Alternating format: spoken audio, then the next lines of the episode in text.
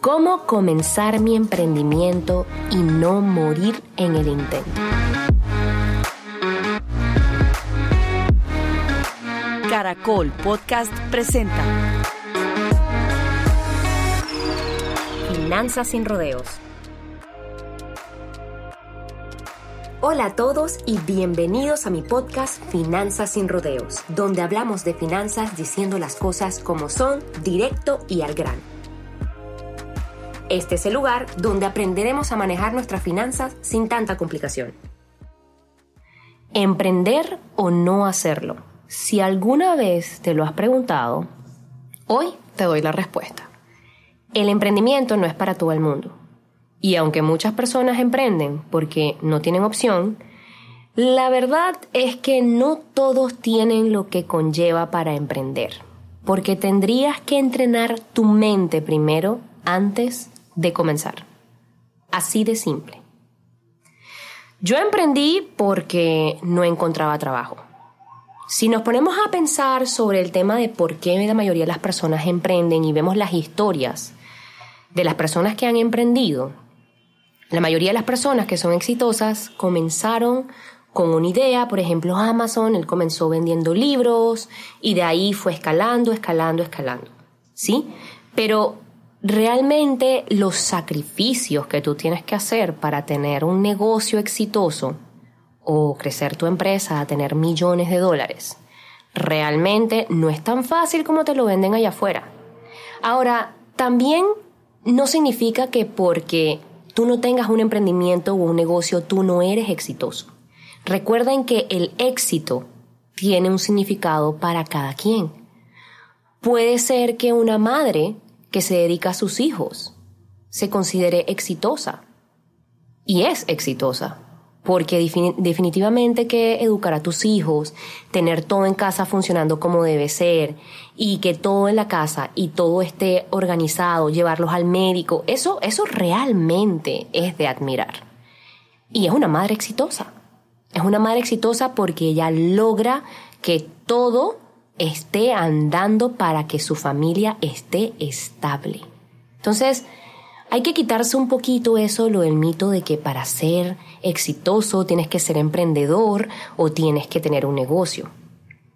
Y por eso cuando tú tomas esa decisión de realmente emprender, tienes que estar preparado. Yo estudié muchas cosas, les cuento un poco sobre mi historia. Em, y una de las primeras cosas que estudié fue hotelería y turismo. Tenía 17 años cuando me fui para Suiza, y creo que esto lo he hablado en otros podcasts. Em, tuve que pedir un préstamo, endeudarme para estudiar. Y realmente cuando terminé esto, que hago mi carrera profesional, eh, realmente no, no encontraba trabajo. O sea, luego que terminé mi, mi práctica profesional, no encontraba trabajo. Yo estaba viviendo en San Diego em, y en este tiempo aquí fue donde yo hice mi práctica profesional. Y luego de que, luego de que pasa, paso esta parte de terminar la práctica profesional y todo lo demás, evidentemente yo estuve en un momento de crisis también que no ayudó a que yo buscara trabajo, pero realmente al final no, no encontraba trabajo. O sea, tuve que mudarme a Hawái, tampoco encontré trabajo allá, teniendo una licenciatura en Suiza, que en su momento, o todavía es, el lugar número uno para estudiar hotelería y turismo. O sea, si tú tienes un diploma o una licenciatura de Suiza, que es donde nace, que es la madre de, de hospitality, o sea, estamos hablando de, de que se supone que deberías encontrar trabajo en cualquier lado.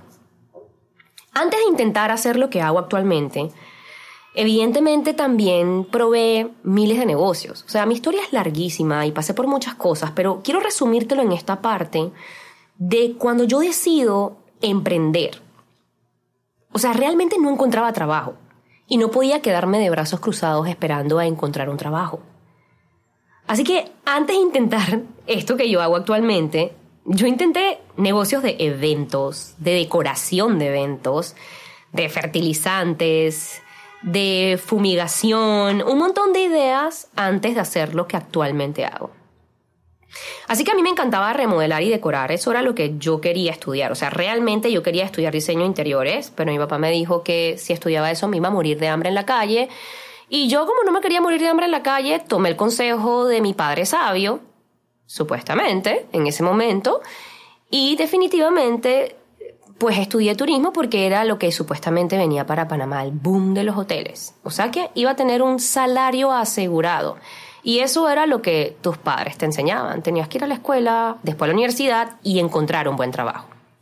No estaba muy de acuerdo con esa teoría y evidentemente solamente pude, creo que en mi vida solamente tuve dos trabajos y los dos trabajos fueron bastante no considerados trabajos porque eran mi práctica profesional. O sea, hice mi práctica profesional de Suiza y hice mi práctica profesional en San Diego, California, y de ahí más nunca volví a un trabajo con salario.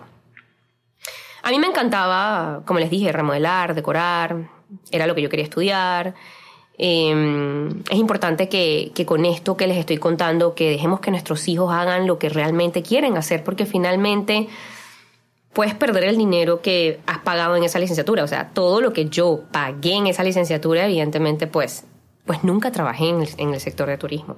Ahora, esto me sirvió porque en turismo tú aprendes sobre la atención al cliente y en todo negocio tienes que ver el tema de atención al cliente, pero pagar lo que yo pagué por esa, por esa licenciatura, pues me hubiera tomado un curso de atención al cliente y creo que hubiera sido mucho más económico y hubiera podido tener buenos resultados. Y recuerden que ahora hay mucha información en, en YouTube, redes sociales que nosotros podemos utilizar para poder mejorar en muchos aspectos de nuestra vida. En ese tiempo yo estaba empezando a invertir en mi primera propiedad y la remodelé. Estoy acortándoles la historia porque obviamente pasaron muchas cosas en esta, en esta parte, pero quiero enfocarme en la parte de cómo yo empecé a emprender y cómo fue que yo comencé mi negocio. Entonces yo remodelé esa propiedad, evidentemente con un refinanciamiento que hice. Eh, y un tiempo después que yo estaba empezando a comprar otra casa, porque mi estrategia era comprar varias casas, em, una persona a la cual yo le estaba comprando la casa vino a mi casa para cerrar el contrato de compra-venta y cerrar la negociación y vio mi casa y me dijo, wow, qué bonito te quedó.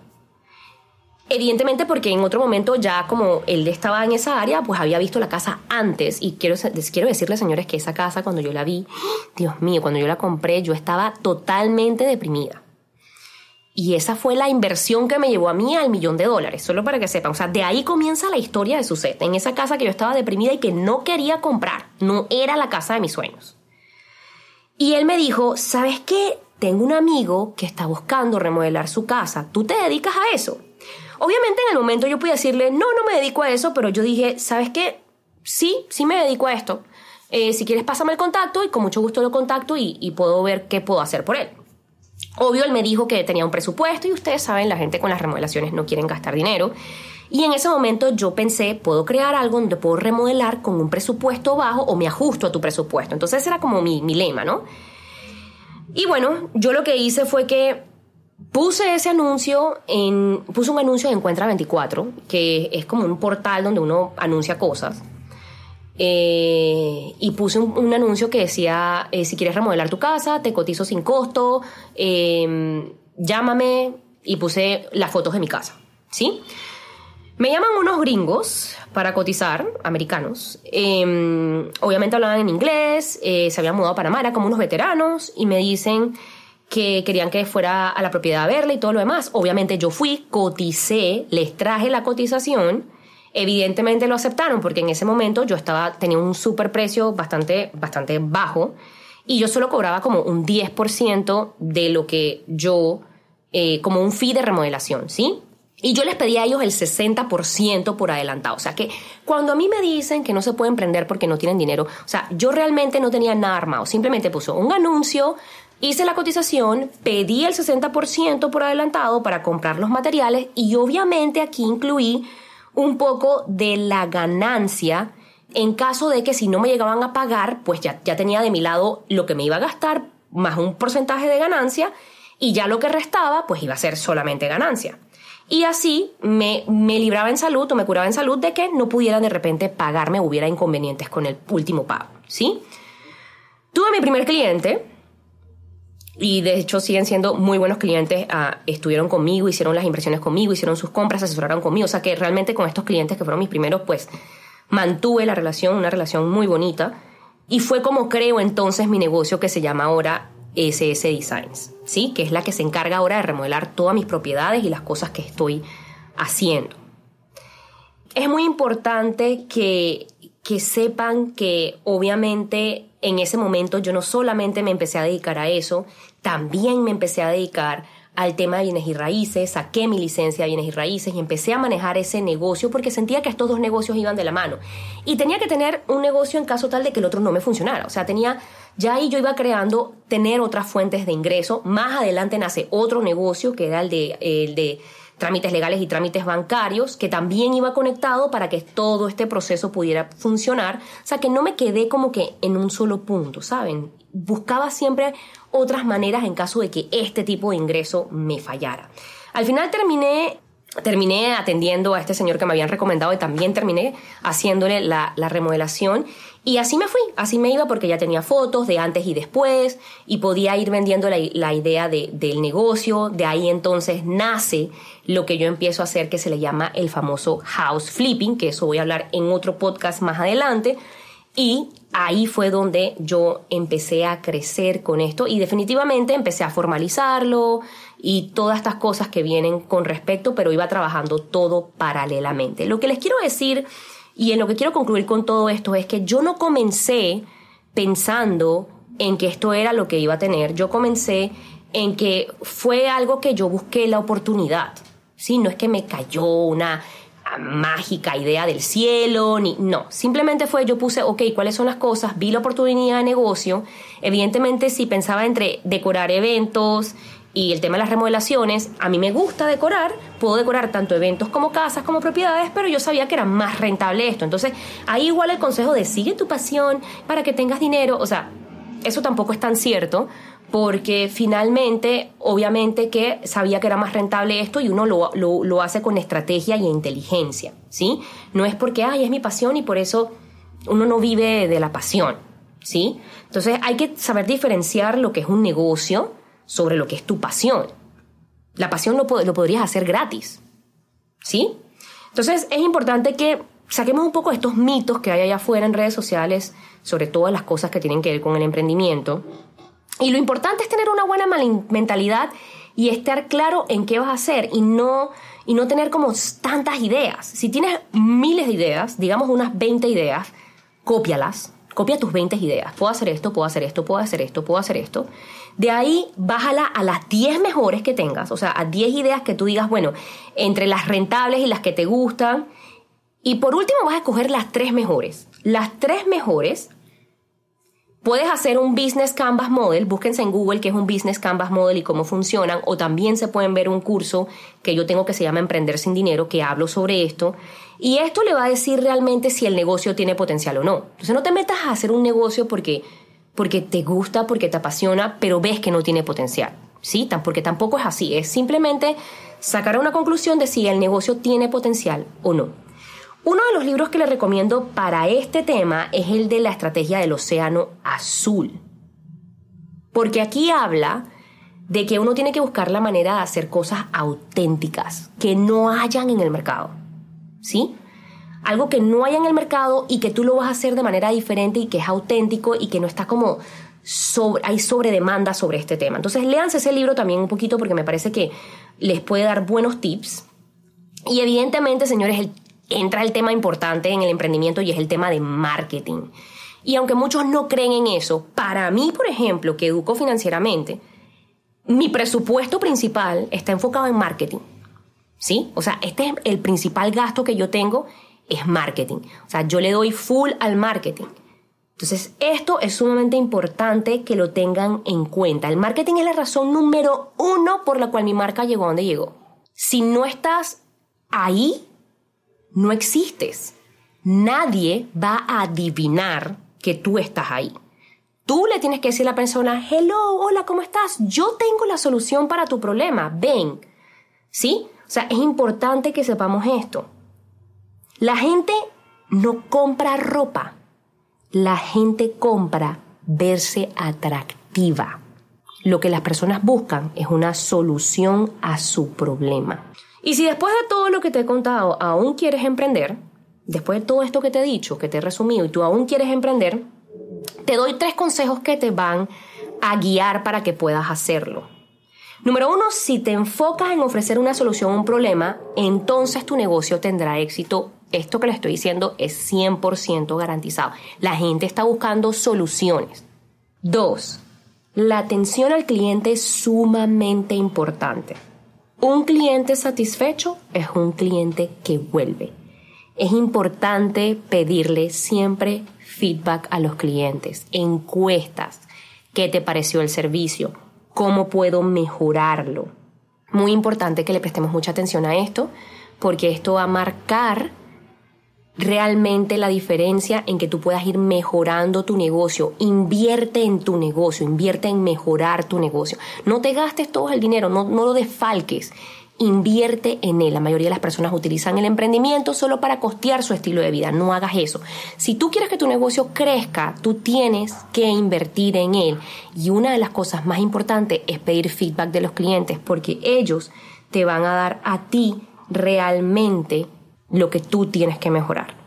Es sumamente importante que tengas esto súper claro. Número tres, concéntrate en lo tuyo y olvídate de lo que digan los demás.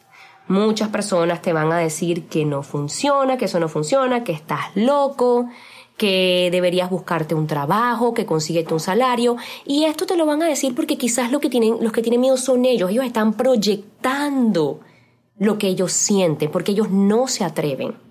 Olvídate de eso y recuerda que ellos no te mantienen y ellos no entienden tus sueños. Entonces, cuando tú estés en este mundo, no estés, si hay, si hay personas negativas, trata de alejarlas de tu entorno y empieza a pasar tiempo con personas que están en el mismo ritmo tuyo y en la misma sintonía y esto te va a ayudar a motivarte. Ahora, vas a fracasar, pero eso no es malo. El fracaso te enseña las cosas que tienes que mejorar.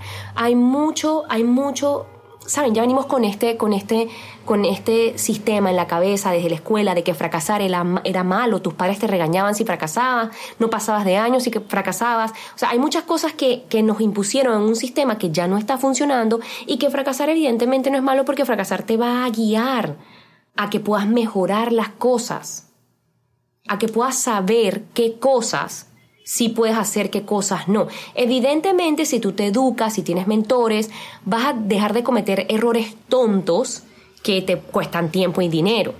¿Sí? Pero no veas el fracaso como algo malo, porque es normal, o sea, es totalmente normal, es parte de, del crecimiento fracasar. De hecho, Bill Gates decía que sus clientes más molestos son los que más lo ayudaban a mejorar. Y aquí vamos al punto de lo que yo te estoy diciendo de pedir las encuestas y los feedback de los clientes. Esto es uno de los consejos que Bill Gates dice que fueron uno de los más importantes para él, para poder mejorar su producto y poder llevar a su negocio al punto donde, donde él lo llevó. Todos estos consejos te van a, a guiar a que tú puedas llegar a ese lugar donde tú quieres llegar. Es importante que sepan que, que sí, al final del día este tema de emprendimiento no es fácil, no es fácil, pero tampoco estás solo. Hay mucha información allá afuera y muchas historias que te pueden motivar a de que sí se puede lograr. Así que recuerda, puedes siempre encontrarme en redes sociales arroba Suset y aquí yo hablo y doy muchos consejos financieros sobre cómo puedes lograr la libertad financiera.